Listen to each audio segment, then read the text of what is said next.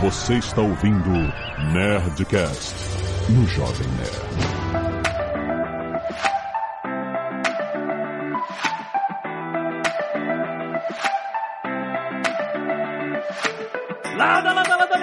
Nerds! Aqui é Alexandre Antônio do Jovem Nerd com o dedo no Circuit Breaker. Fala pessoal, Vinícius Fuzikawa e prazer trazer a B3 aqui pro Nerdcast. Olha aí! João Ferreira, um prazer estar aqui, rumo aos 120 mil. Não, olha, João!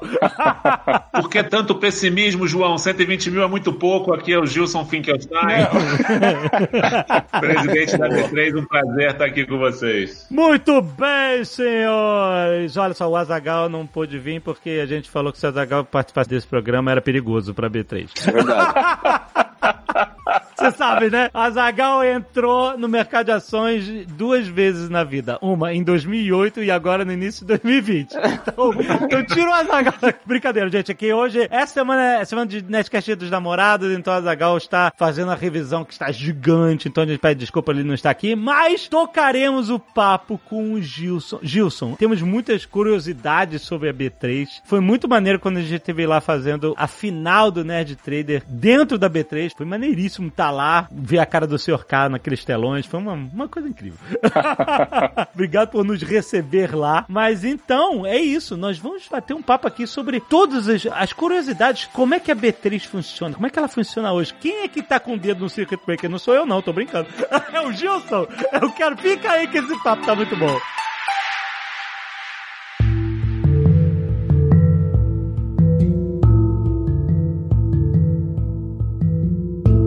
Gilson, como a gente notou quando a gente gravou lá no, a final do, do Nerd Trader, lá no prédio da B3, que inclusive tá, tá em reforma. Já acabou a reforma? Ainda não. Estamos na reta final aí pra gente inaugurar tudo em 2021. O pessoal que viu o Nerd Trader não sacou, mas de tanto em tanto tempo a gente tinha marteladas né?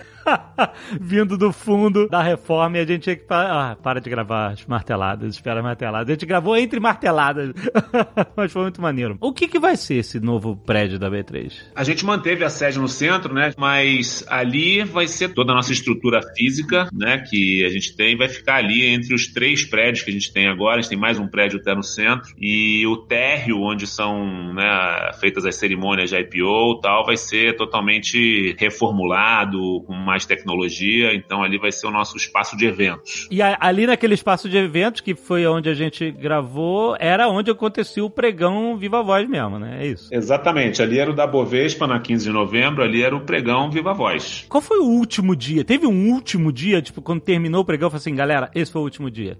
Cara, teve tanto pra Bovespa quanto pra BMF. Eu não sei exatamente a data, precisa até pesquisar. Eu acho que o último pregão, não sei se o João sabe disso, acho que foi perto de 2005. E... Foi, acho que 2000. É, foi é, exatamente. Mas, João, João, você tava lá no chão até que data, mais ou menos? Não, eu fiquei no chão de 93 a 96 só. Olha só. Aí depois eu tive um, um aumento de salário e fui pra mesa.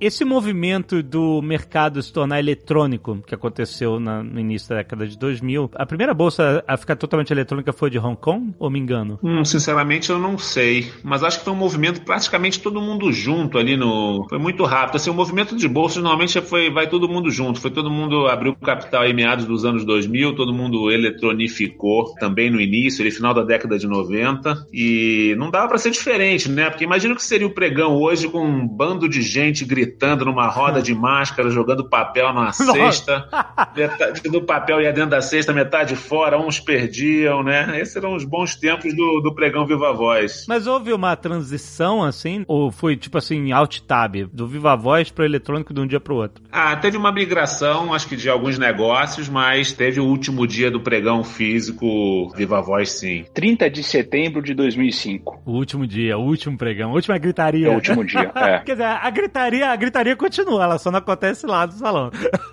É, exato. Tá na mesa, né? Como o João falou. Mas o pregão tem muita história engraçada. Eu sempre lembro das histórias de pregão. Eu também, eu, né, nessa época, eu também comecei em 93, 94, e volta e meia a gente escutava na linha da mesa que o pregão estava indo pra praça. O que, É, que significava isso, né? Com o crescimento do, do número de empresas, número de contratos, você tinha várias rodas e num dia muito volátil a roda se animava e saía a operação já ao longo na praça, a roda ia andando pela praça nesses dias agitados, então todo mundo participava do pregão junto. Esse é inclusive um dos motivos que a BMF, por exemplo, mudou o pregão para o terceiro subsolo, porque aí você deixava todo mundo contido, né? Aí ficava todo mundo preso, né? Não tinha como fugir de lá. Caraca. Exatamente. A gente até tá reformando também, né? O, o edifício da Praça Antônio Prado. Ele tem três subsolos e o, o pregão foi pro terceiro subsolo e, enfim. Aí a, a turma deixava de operar na praça. E na praça só tinha dois orelhões. Então, quando você saía do pregão, o telefone sem fio não funcionava. Aí quem chegava primeiro no orelhão conseguia fazer negócio com a mesa. Caraca. Bons tempos, né, João?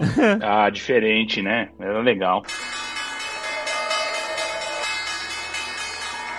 Você falou de um crescimento dos negócios nessa época, etc. E é claro que a digitalização do pregão é uma revolução, é algo que é impensável o pregão não digital hoje, né? Você não consegue nem imaginar, parece uma coisa é de outro século, literalmente. Mas assim, o que, que você acha que foi o maior dos benefícios com essa mudança do mundo do viva voz pro eletrônico? A rapidez, o número de negócios, a organização. É, exatamente. Acho que assim, o controle e o tema de gestão de risco, eu acho que são os dois pontos mais importantes para essa migração. Você imagina que o crescimento de volume, você tinha alguns, sei lá, centenas, dezenas de milhares de negócios nos anos 80, 90 ou até antes disso, no início lá do século passado, quando as bolsas começaram, mas hoje em dia você já tem milhões de negócios, né? Então não comporta. Então, em termos de controle, organização e gestão de risco, né? Hoje você tem o controle de posição de cada um dos participantes na hora. Você faz cálculos antes mesmo até da ordem entrar na bolsa, já está fazendo cálculo de cenário do portfólio daquele dos clientes. Então, sem dúvida nenhuma, o maior ganho foi na parte de gestão de risco, que é, é o nosso negócio, né? Isso também foi uma grande mudança, um grande incentivo para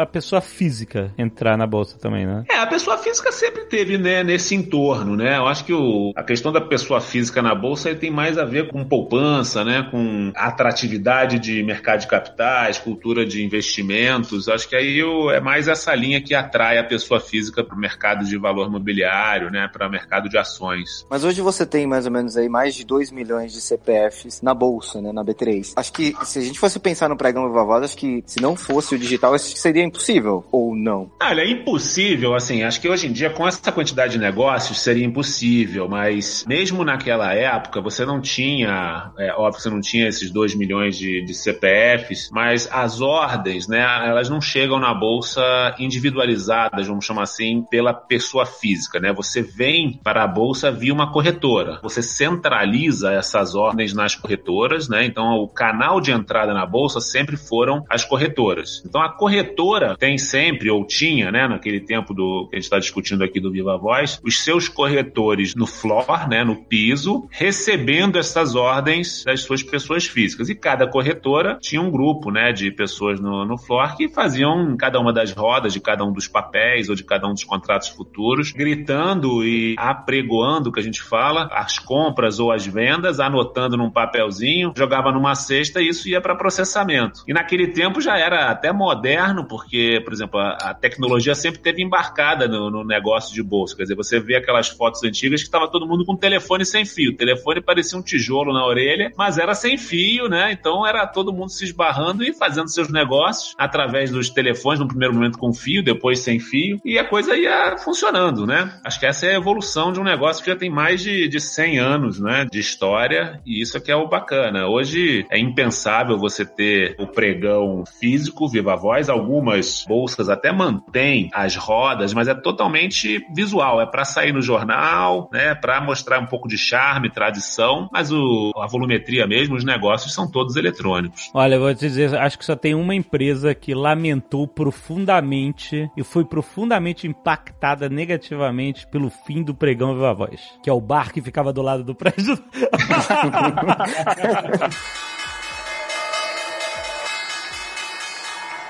Vocês ficam no centro, né? Na verdade, a bolsa era no centro. Vocês preferem ficar no centro pra uma coisa histórica? Ou a bolsa não é Faria Limer? Vocês não gostam de andar de patinete e, e usar colete? Boa. É uma boa pergunta, Vinícius, uma boa pergunta. A gente avaliou bastante isso quando nasceu a B3, né, da junção da BMF Bovespa com a CETIP em 2017. A gente concluiu que a gente estaria bem no centro, né? A bolsa tem uma história que se confunde com a história do centro de São Paulo, né? O prédio foi construído a pedido do primeiro prefeito ali do Antônio Prado, que é o nome da onde está o endereço da, da antiga BMF, que é a nossa sede. É um imóvel tombado, tem história, conta muito da história das bolsas de mercadorias do início do século. Então tem uma tradição, uma história bastante bacana, né? O que a gente fez desde de que a gente criou a B3 foi isso. A gente tomou a decisão de ficar no centro, até de expandir um pouco a nossa presença no centro e consolidar, porque hoje a gente já tem gente que ainda está no nosso escritório de Alphaville, tinha uma parte na Faria Lima. A gente vai manter um escritório comercial na Faria Lima, mas vai centralizar realmente o time operacional lá no centro, né? Então a gente tem uma reforma que já tem aí um ano e meio, ainda tem mais um ano pela frente, e a gente vai ter aí um, um ambiente totalmente renovado por dentro, garantindo, né, preservando a história dos imóveis, são imóveis tombados. Então, esse é o, a filosofia. E o centro, ele é, como o nome diz, né, quer dizer, ele é bem localizado para boa parte dos funcionários que, quando a gente fez uma pesquisa, preferiram que a gente ficasse no centro, né? Então, tem toda uma história, tem um dos nossos data centers também é lá. A gente chegou a ter quase 10 data centers no total, que é onde ficam os computadores, né? E, então a gente tem um no centro, que é nos nossos prédios. Então a gente resolveu ficar lá em respeito a toda essa história, em respeito também aos funcionários, e a gente funciona bem e fica também com essa esperança de que um dia o centro, assim como em, na maioria das capitais aí ao redor do mundo, né, onde o centro é valorizado, que a gente tem aí um, uma melhoria aí do que a gente encontra nos centros das cidades. Então a gente está fazendo a nossa parte de contribuir com essa renovação. É o bar, Vini. Eles têm uma dívida de honra com o bar. Tem uma Exato. conta grande lá, né, Lê? tá pendurado aí, a última crise. A gente tá pagando fiado e tá pagando em dia, por isso a gente não sai do centro. né? O João também gosta da Paulista aqui. O João não troca pela Faria Lima, não, né, João? Ah, eu sou da Paulista. Eu acho que a Faria Lima é muito high-end pra gente. Não, nada, nada de patinete. Não, patinete não.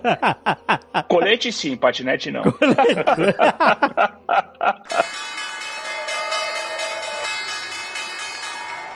Ô Gilson, e agora? Como é que é a sua rotina nessa época? Na época de crise, por exemplo. Você tem que estar atento a muitas coisas, você tem que apertar o botão. Você, você que aperta o botão, eu quero saber isso. Quem aperta o circuito breaker? É automático? Eu vou te contar, vou te contar como é que é a minha rotina. Ó, na crise, se a crise é do tipo grave mesmo, muito grave, o despertador que toca é o do Banco Central, né? Não. Aí o meu celular já toca tipo ali 5 e meia, 6 da manhã com o Banco Central. Essa é, a, é o histórico. Se a crise for média, aí já é um chat ou uma ligação de alguém de algum banco, né? Ou algum vice-presidente que me liga para falar um pouco do, do que vai ser a, a rotina, né? Então é melhor, melhor. Essa do Banco Central não é muito das mais agradáveis, não, mas ah, de vez em quando acontece. Mas você tem essa, essa parada de, ah, eu tenho que acordar cedo pra ver o mercado asiático, pra ver o tamanho da pedra que vem rolando. E eu digo mais, Gilson. Tem toques diferentes pra cada um deles, porque...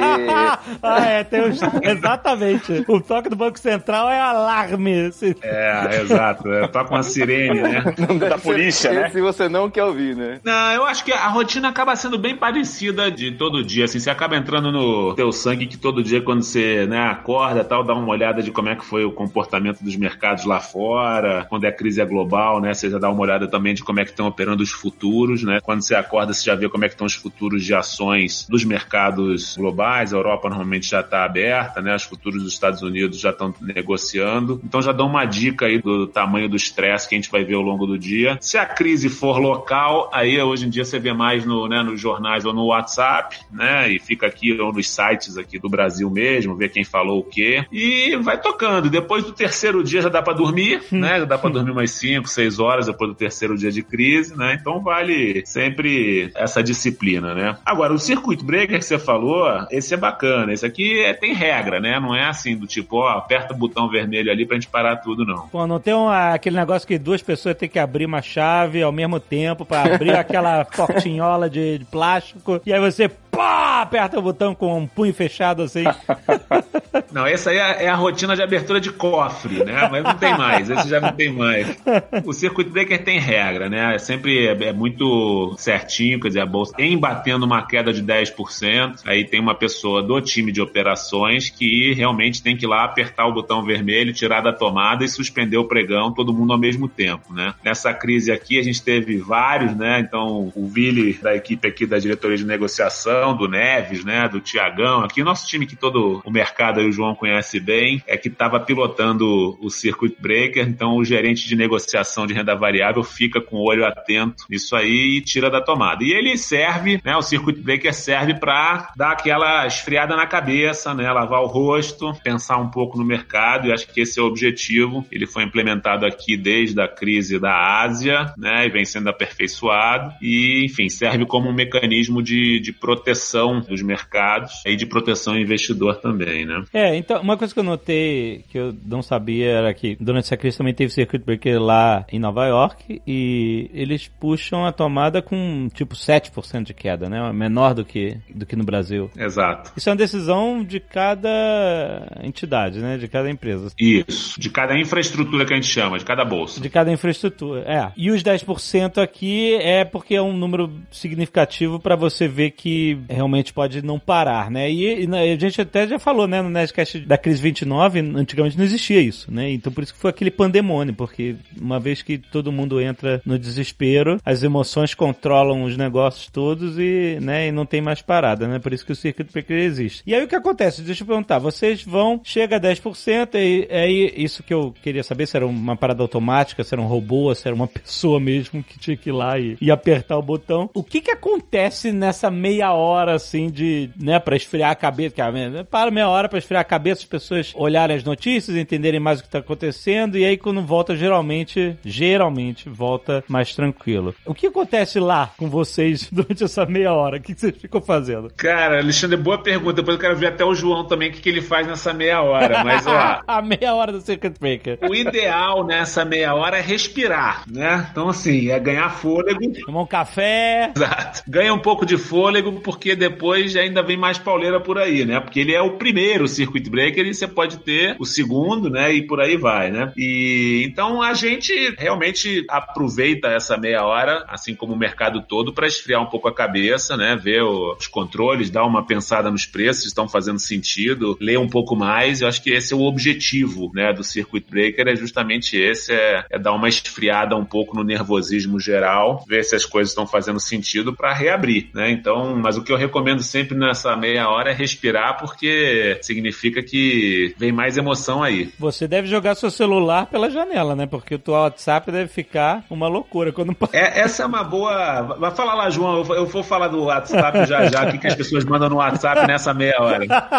Lá na corretora do nosso lado, basicamente você tira o chapéu de corretor e vira psicólogo durante 30 minutos. É psicologia total. É acalmar o cliente, é explicar que volta, é observar o risco dos clientes também, né? Porque é, é que nem o Gilson falou, é uma calma, né? Lava o rosto, vai ter mais calma. Quem sabe também nesses 30 minutos que normalmente tem, sai alguma notícia que não seja tão ruim, algum movimento mundial que você consiga conter um pouco mais do terror que é, né? Sim. Mas é, realmente é bem traumático, né? O Circuit Breaker, né? É uma coisa bem chata, né? É bem complicado de você passar por isso. Principalmente para esse novo investidor, que, né, que não tá muito acostumado com isso. Mas é isso. Eu acho que a gente compartilha aí do desespero, entre aspas, né? A bolsa do lado dela, os corretores do lado de também acalmar os clientes. Aí o bacana quando você vai olhar teu WhatsApp nessa meia hora é que tem a mistura de mensagens, né? Você tem mensagem de quem você não esperava. Então você tem seus os grandes entendedores de mercado que às vezes esquecem e falam o seguinte: é melhor fechar tudo, fecha tudo, tira da tomada, volta só na segunda-feira. Meu Deus. Que no final das contas é a pior decisão, né? Porque se você deixa todo mundo cego sem informação, é o medo e o pânico aumentam ainda mais, né? Por isso daí a beleza de você ter o funcionamento garantido da bolsa é muito importante para dar essa tranquilidade que você vai ter o que a gente chama de formação de preço. Porque Exato. se você fecha tudo, vai ter preço lá em outros mercados, aí o boato aumenta. Então, o mais importante é realmente se obedecer os critérios que a gente chama de cooldown, né? De esfriar um pouco a cabeça, mas reabrir. Mas junto vem o WhatsApp da sua mãe perguntando se tá tudo bem. E aí, tá vivo? Tá funcionando bem?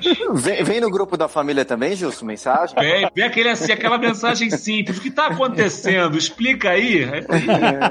Uma coisa que você tá falando sobre manter o mercado fechado durante muito tempo, enquanto o mercado mundial tá acontecendo e, e é ruim que o seu mercado esteja parado, porque as coisas vão se precificar mesmo com você parado, né? Assim, pelo menos na cabeça, no imaginário das pessoas, né? Sem dúvida. E eu lembro que esse ano, isso meio que aconteceu, não por vontade da B3, mas por um fenômeno que foi no carnaval. A pancada aconteceu em Nova York e quando abriu na segunda de carnaval, eu lembro que tava em, em ampla queda, foi bem ruim e tal. Terça-feira ruim e a B3 estava fechada por causa do carnaval, não é? Exatamente. Abriu já caindo 9, né? É, então, então isso foi um exemplo do que acontece quando esse acúmulo, né, de o mercado tá fechado enquanto o mundo tá negociando, o que que ele pode causar, né? É óbvio que ela abriu querendo meio que achar um meio termo na confusão que tava acontecendo lá, né? Certamente não ia estar tá com o Dow Jones lá embaixo e a B3 lá em cima e o Ibovespa lá em cima. É claro que o mercado foi se corrigir correndo, né? E como ficou um tempo parado, a queda foi grande e brusca, né? Perfeito, Alexandre. Excelente exemplo. Esse é um exemplo clássico de que, enfim, o fato de você ter a bolsa fechada era feriado, quer dizer, não tinha muito jeito, mas você abre com um gap, que a gente chama, porque é justamente o fato de você ter ficado dois dias inteiros fechados, com outros mercados funcionando, já dão né, a correria no, no mercado local. Então a quarta-feira de cinza já foi aqui o, o início da diversão, né?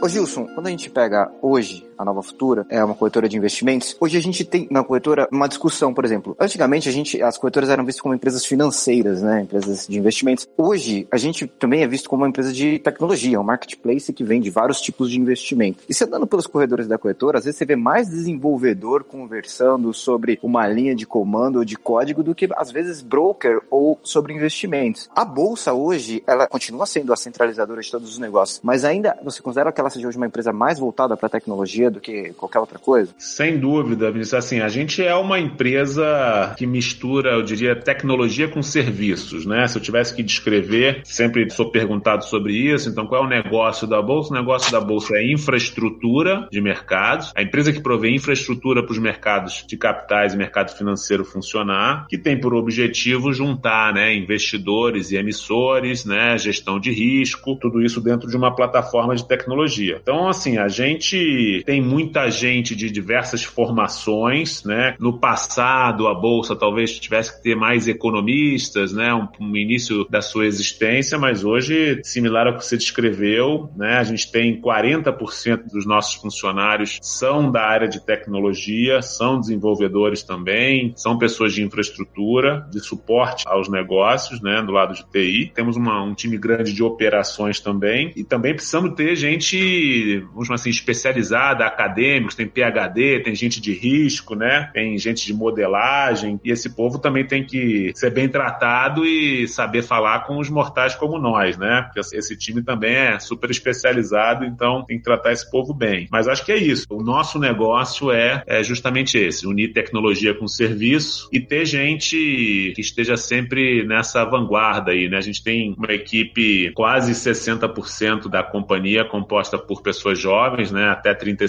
anos. A gente também tem mais de 100 estagiários, chega a 130 estagiários. Então, é todo um esforço de cultura aqui da companhia para também ser uma empresa que é capaz de atrair gente aí com diferente formação, diferente talento, para justamente acompanhar todas essas inovações e todas essas novas tecnologias que a gente precisa disponibilizar para o mercado. É, o João cada vez está contratando mais programador aqui, viu, Ale? Qualquer dia só tem desenvolvedor aqui que vai mandar embora.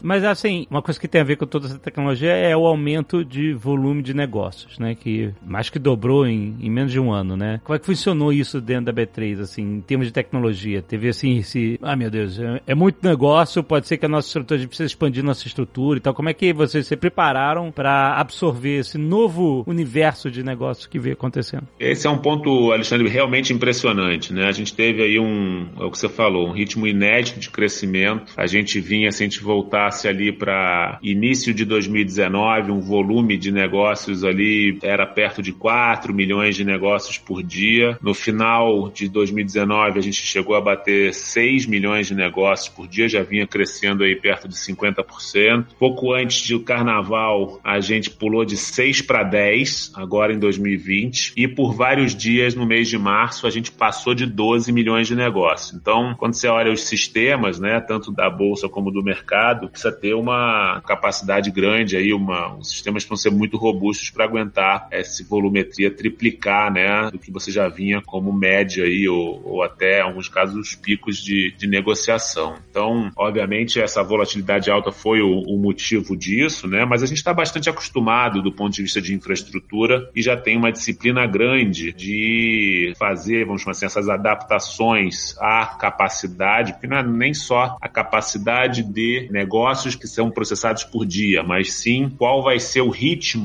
dos negócios. O que eu quero dizer com isso? Você tem, só para citar alguns números, né, a gente recebe mais de 300 milhões de mensagens, né, que são, vamos chamar assim, um preço, disponibilização de um preço na tela, e isso vira os 12 milhões de negócios. Dependendo da velocidade que você recebe essas mensagens ou que saem os negócios, você também precisa ter, né, toda a tua infra capaz de processar isso, alocar isso. Então, acho que o mercado como um todo mostrou resiliência grande, né? A gente teve várias bolsas aí ao longo do mundo todo que tiveram que parar, né? A gente teve tá, o caso do Canadá que parou, o caso de Austrália que o regulador pediu para o mercado desacelerar e, enfim, essa experiência de crescimento com contingência, com acho que um mercado robusto garantiu aí a segurança e a credibilidade do mercado brasileiro mais uma vez e a disciplina de depois de atingir um novo recorde de você fazer, né, já buscar um novo crescimento para que na próxima quebra de recorde você já esteja preparado também. Então essa é, a, é, o círculo virtuoso que a gente tem de sempre ter a disciplina de vai crescendo a capacidade à medida que o mercado vai crescendo. Então a gente viu, você está contando o que aconteceu, né? a gente viu esse aumento de volume de negócio. Mas e as projeções para o futuro? Isso foi algo de momento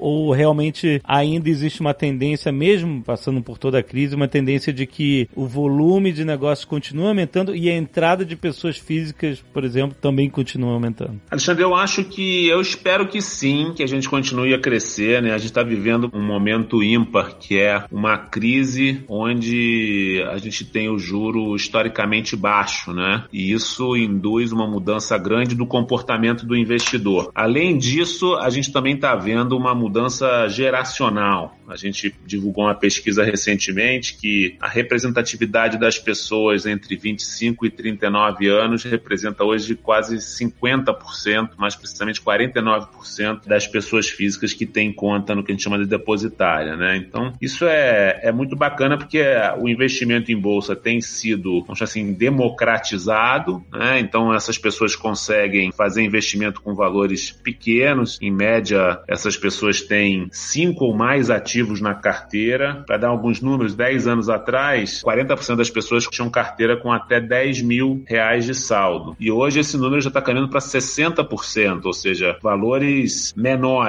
né? Uhum. Um outro número, dos 223 mil novos investidores de renda variável só no mês de março, 30% deles investiu menos de 500 reais. Então, tanto na renda variável, até na renda fixa, a gente tem visto essa mudança geracional de investidores pessoas físicas que vieram para ficar. E o segredo da gente continuar nesse crescente, aí é um pouco mais o lado macro, que acho que explica por que a gente vem nessa toada boa, é o lado de a conjunção aí, a responsabilidade fiscal, a perspectiva de uma responsabilidade fiscal com reformas vindo aí do, dos nossos políticos que vão trazer crescimento de volta para o país com inflação baixa. E isso faz o juro ficar baixo e as pessoas assumirem mais risco. É assim que eu vejo esse futuro crescimento do mercado e tenho esperança que a gente continue sim crescendo, porque a gente tem um espaço muito grande para crescer. Um número que eu gosto muito de mencionar em renda variável, por exemplo, é que da indústria total de fundos fundos, né, e de ativos, né, são 5 trilhões, pouco mais de 5 trilhões de reais no Brasil. O número de percentual que está alocado em ações é perto de 10%.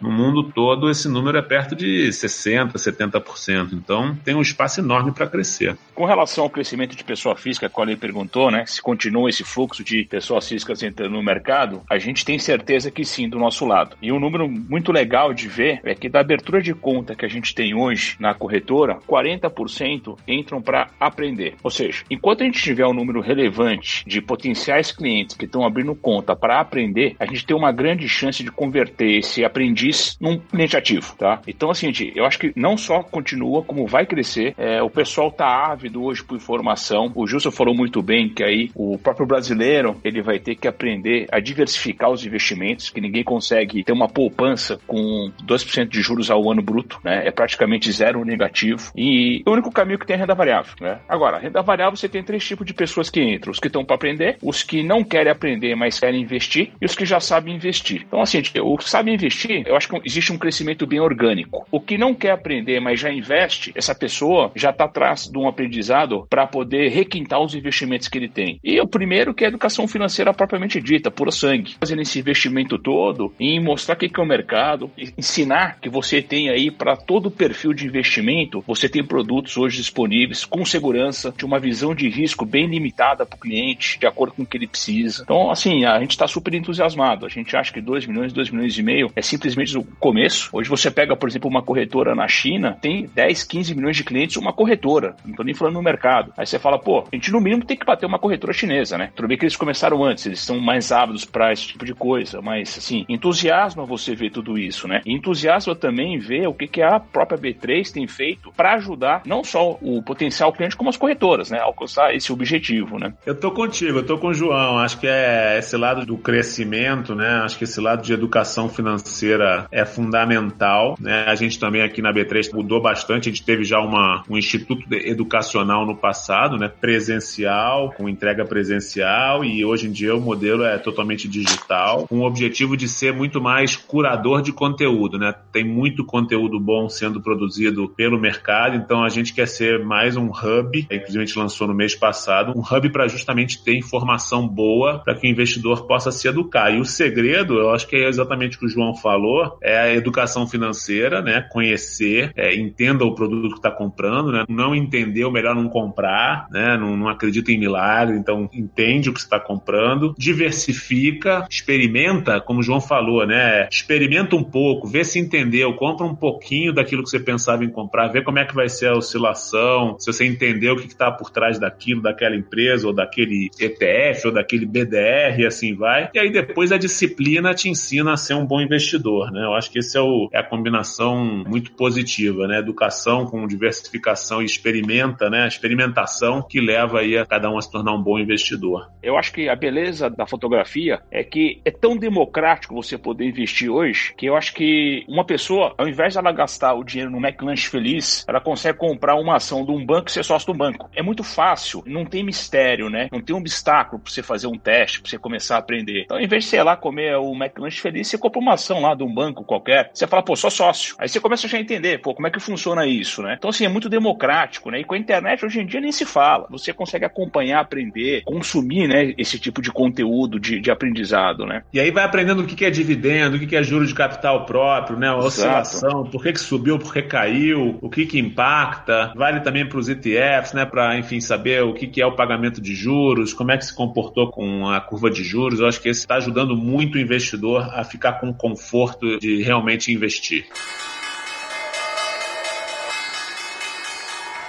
E, obviamente, com o crescimento do número de investidores, principalmente em pessoa física, você tem um, um crescimento das dúvidas que são coisas do dia a dia para vocês, mas que faz parte do entendimento de quem está entrando pela primeira vez, virando um novo investidor e tal. E uma das dúvidas que até o Vinícius estava contando que vocês recebem muito é sobre segurança, né? Sobre o que, que acontece com o meu dinheiro. Porque todo mundo meio que entende que se tiver com o dinheiro no banco, o banco quebrar, vai ser um problema. Mas o que, que acontece com uma pessoa que está com uma posição, uma de ações, ela está vinculada, ela sabe que certamente estará através de uma corretora, mas o momento em que você tem uma carteira de ações no seu nome, você tem um bem no seu nome, e esse bem não pertence à corretora, ele pertence a você, mas quem é o depositário desse bem? É a B3? Essa é uma excelente pergunta que diferencia muito o Brasil de outros mercados no mundo todo, né? Aqui os investimentos que a gente chama dos valores mobiliários, eles são registrados, né, na depositária. Então a B3, um dos negócios da B3 é a depositária de ações e a de renda fixa, e todos os investimentos obrigatoriamente têm que ficar registrados na depositária no nome do beneficiário final. É o que a gente chama de modelo beneficiário final. Então ele traz uma vantagem de segurança para os investidores que obrigatoriamente em todo fechamento de dia você tem ali a definição de quem é o dono de cada ativo e a B3 tem esta informação de forma que você, se tiver qualquer problema na saúde financeira de uma corretora, e a gente já teve, por exemplo, casos assim, você tem a segurança que seus ativos vão ser transferidos para uma outra e você vai conseguir permanecer com os seus ativos em carteira, né? Então, como é que isso é nos outros mercados, em alguns dos outros mercados? A corretora, em alguns outros mercados, ela consolida a posição de todos os clientes dela. Então, o investidor, ele, na verdade, não tem, vamos chamar assim, a segurança de que os ativos estão no nome dele. Então, você teria o risco de crédito, né, da posição da custódia na corretora, e esse é o diferencial da regulação aqui no Brasil, né? Então, isso é uma forma de segregação de garantias, né, e proteção do investidor que diferencia muito o mercado brasileiro de outros mercados. Acho até uma coisa surreal você pensar em a bolsa quebrar, né? Porque hoje a bolsa ela tem a CBLC que faz a guarda das ações, a CETIP que faz a guarda da renda fixa e a bolsa que faz as negociações, né? E até o pessoal pergunta muito pra gente falar, ah, mas se a corretora quebrar, se a corretora quebrar, a gente fala toda essa, explica para eles que tá custodiado na bolsa, tá guardado, né? Você pensar na bolsa quebrar é uma coisa até um pouco inexplicável. É muito difícil isso acontecer, né, Gilson? Se a gente pensar que a bolsa é, é hoje uma, uma empresa que centraliza três grandes empresas, fora o balcão, e ela não é, não tem um outro concorrente do mesmo tamanho ou, ou no Brasil. Você, Vinícius, tá muito antigo, hein, Vinícius? Tá usando uns nomes que eu nem lembro mais, pô, CBLC, esses nomes aí já foram. eu também não sou tão novo, não tenho tanto tempo de mercado com vocês, mas eu tô trabalhando um tempinho já. Vamos comemorar, quando reabrir lá, a gente vai no centro tomar um show pra comemorar os 66 anos de aniversário do Vinícius. Vamos aumentar aquela conta lá do bar. Exato, você vai pagar uma parcela daquela conta pra gente. A CBLC, na verdade, hoje a gente chama de depositária de ações. O que é a CETIP? A gente chama de depositária de renda fixa, né? Então, só tentando dar um pouco da, da visão, a bolsa, né, a B3, ela tem vários negócios que a gente chama verticalizados. Então, a gente tem o um negócio de negociação de ativos, né, uma camada. A gente tem a clearing, que é a parte de gestão de risco, e a gente tem a depositária. A gente tem modelos, modelo europeu é o mais complexo, que você pode ter essas três atividades segregadas, negociação, clearing, depositária, e aqui a gente tem tudo sobre um único guarda-chuva, né? Então isso é um negócio muito regulado, a gente tem regulação da CVM, do Banco Central, e a gente tem diversos mecanismos, vamos chamar assim, a empresa tem que ser muito sólida, tem que ter capital para justificar as atividades e tem um modelo de gestão de riscos, né, e um apuro tecnológico de gestão de riscos muito grande, que é auditado todo ano pelo Banco Central e que é muito regulado pela CVM. Então, a gente tem aí uma disciplina muito grande dos negócios e o que o mercado fala normalmente como bolsa quebrar é a má gestão de risco, né? Você calculou errado alguma margem ou algum depósito que um contrato deveria ter e aí você teve uma oscilação maior do que você esperava e a bolsa não tinha garantias suficientes dos clientes para honrar. Porque quando você faz um negócio na bolsa, então se Vinícius comprou e Alexandre vendeu, eu não posso daqui a dois dias falar, Vinícius, sabe o que aconteceu? O Alexandre estava lá gravando o podcast e não entregou as ações dele. a bolsa é a contraparte central. Ele pode até tentar dar essa desculpa, mas a bolsa tem que entregar para você as ações. Então, a gente tem que ter mecanismos de risco que protejam todos os cenários previstos, né? No passado, só porque a gente mencionou aqui, a gente falou do passado, do pregão, os grandes casos de bolsa quebrando com cheque sem fundo, aí eram coisas, é, outros tempos, né? tempos em que você não tinha essa gestão de risco tão sofisticada quanto você tem hoje, esse tipo de risco sendo corrido pelo mercado, mas hoje certamente isso já, já ficou para trás. Cara, o cara tá comprando ação com cheque sem fundo? Aconteceu, aconteceu. Isso já é, é parte da nossa história do, do passado. Meu Deus.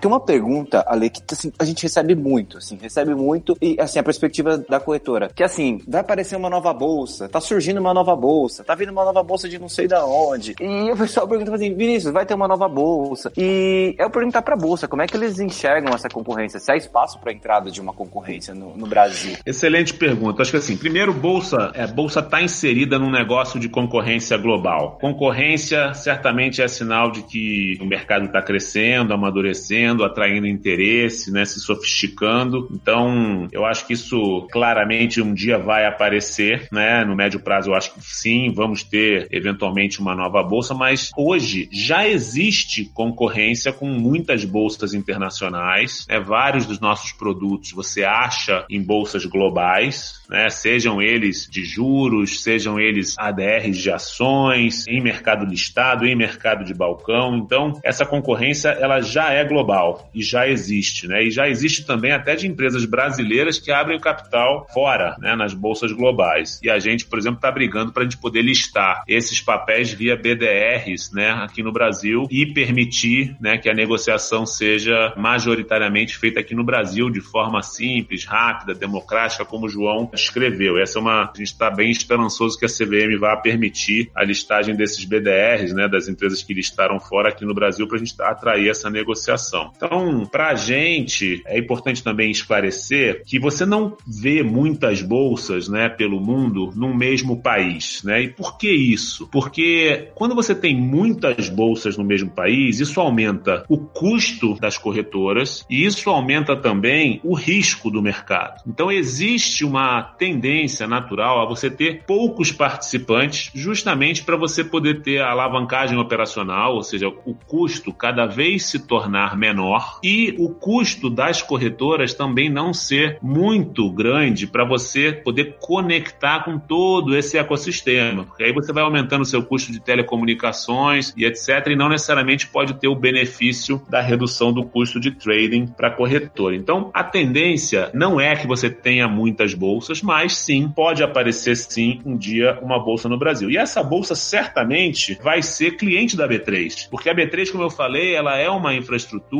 que ela engloba vários negócios e a gente, por exemplo, independente de se essa bolsa vai começar com negociação, a gente vai provavelmente prestar ou serviço de clearing ou serviço de depositária ou vários outros serviços como colocation, data center para essa nova bolsa. Então, para a gente ela acaba sendo talvez até uma oportunidade e a gente também não vai deixar a vida fácil para essa bolsa não. A gente sabe que estamos perto dos clientes, estamos perto do ecossistema das corretoras e a gente, independente de quem tiver competindo conosco, a competição vai ser dura a gente vai ter a certeza que os clientes vão querer ficar com a B3.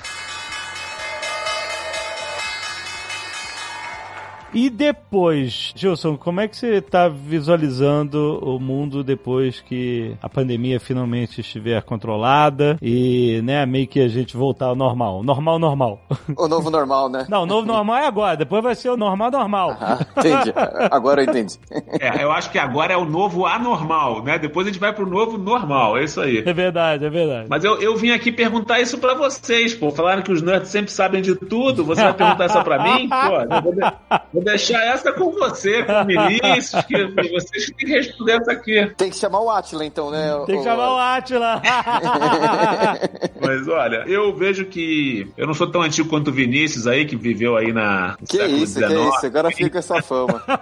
Mas acho que essa não foi a primeira e não será a última crise que a gente viveu no mercado. Eu tenho aí um tempo de esteira parecido com o João, a gente já viveu muitas crises, acho que durante muito tempo a gente teve poucas crises no Brasil, mas quem começou aí nos anos 90 viu que a gente tinha várias crises recorrentes e a certeza que a gente tem é que vai passar. Vamos aprender aí diversas lições aprendidas, mas a vida vai continuar, o mercado vai continuar também e a gente vai conseguir sair dessa. E eu brinco aqui nas minhas reuniões aqui na B3 que é similar ao que foi com a gripe espanhola. Podem se preparar que o carnaval dos próximos anos vai bombar, vai ser inesquecível, vai tudo voltar como era antes. Então fica aqui essa esperança e, enfim, vamos tentar sair rápido disso. Disso. Eu acho que quando a gente está falando sobre novos investidores e segurança e crise e tal, eu acho que só tem uma coisa que a B3 não está olhando, que deveria estar olhando de perto, que é, são os movimentos financeiros do Azagal. Esse é um índice muito importante a ser considerado por todo o mercado, porque tem impactos profundos.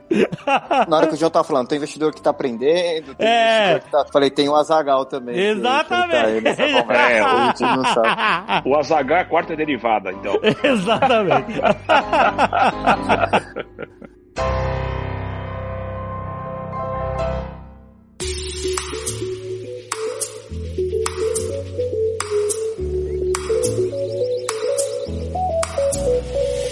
Vinícius Musical, o que temos hoje para oferecer de novidades para os nossos ouvintes e investidores? Fala, Lê. Primeiro, agradecer a participação da B3 aqui pela gravação do Nerdcast e falar que quem quiser saber mais sobre a B3, o Instagram deles também tem bastante conteúdo, arroba B3 underline oficial ou também no LinkedIn. Pra quem quiser trabalhar na bolsa, né, Lê? Aham. Tem bastante vaga lá também. Não é na Faria Lima. Não é na Faria Lima. Não é obrigatório colete nem patinete. Ah, não. O presidente que falou, não fui eu, Lê. Pois é, exatamente. E vamos lá, Lê. Eu trouxe algumas coisas aqui. A gente sempre está produzindo conteúdo e conteúdo para os clientes e para quem segue a gente. A gente gosta de produzir esse material para as pessoas investirem bem informadas. E eu queria trazer algumas novidades aqui que a gente fez, tá? A primeira delas é que a gente entrou definitivamente no Spotify. Ó. E muita gente pedia para colocar o call de abertura e fechamento do Pepa em Spotify, porque não conseguia assistir no YouTube, e a gente está colocando todos os dias, não só o call de abertura e fechamento, como também conteúdos exclusivos no Spotify. Então, só procurar lá, arroba Nova Investimentos. Maravilha. Essa é uma das novidades, Ale. Ó. A segunda novidade é, a gente falou um pouquinho na live passada, mas a gente continua fazendo muitas lives ainda. Então, o projeto Resenha Financeira, que é um bate-papo solto, que o Ale e o David já participaram. Aham. Já trouxe outras pessoas. Continua e a gente vai deixar o link na descrição. Estamos trazendo muitas pessoas interessantes para bater um papo. Gestores, traders, tesoureiros de banco. Tá bem legal, Lê. Eu acho que vale a pena a galera pelo menos conhecer. Isso lá no canal. Canal do YouTube da Nova Futura, zero de custo, tudo de graça. Muito bom. Toda terça e quarta-feira, e até às vezes a quinta também, às 8 horas da noite, resenha financeira, no canal do YouTube da Nova Futura, certo? Certo. Mas a grande novidade é que deu mais trabalho pra fazer. Quando eu falo grande novidade, é que deu mais trabalho pra fazer, tá, Lê? Aham. Que é um, é um projeto. Nós montamos agora, todo começo de mês, além da carteira do PEPA, que é uma carteira de ações, a gente vai montar um relatório de alocação. Então, para simplificar, a gente vai separar três perfis de investidor: o conservador, o moderado e o agressivo. Né? Então, o conservador que investe mais em renda fixa, o moderado que aceita um pouquinho mais de risco e o agressivo. E a gente vai sugerir uma carteira de investimentos para ele, com renda fixa, ações, fundo de investimento, todo um portfólio de investimentos. E junto vai um relatório falando do PEPA também, falando sobre o cenário econômico atual, cenário brasileiro. Então, tudo isso de graça, sem custo nenhum. Maneiro. Todo início de mês a gente vai disponibilizar e o link também está na descrição. Então, três conteúdos aí sem custo nenhum, Ale. Maravilha, olha aí. Tá demais a nova futura. É isso aí, até o próximo mês, Ale. Valeu, até mês que vem.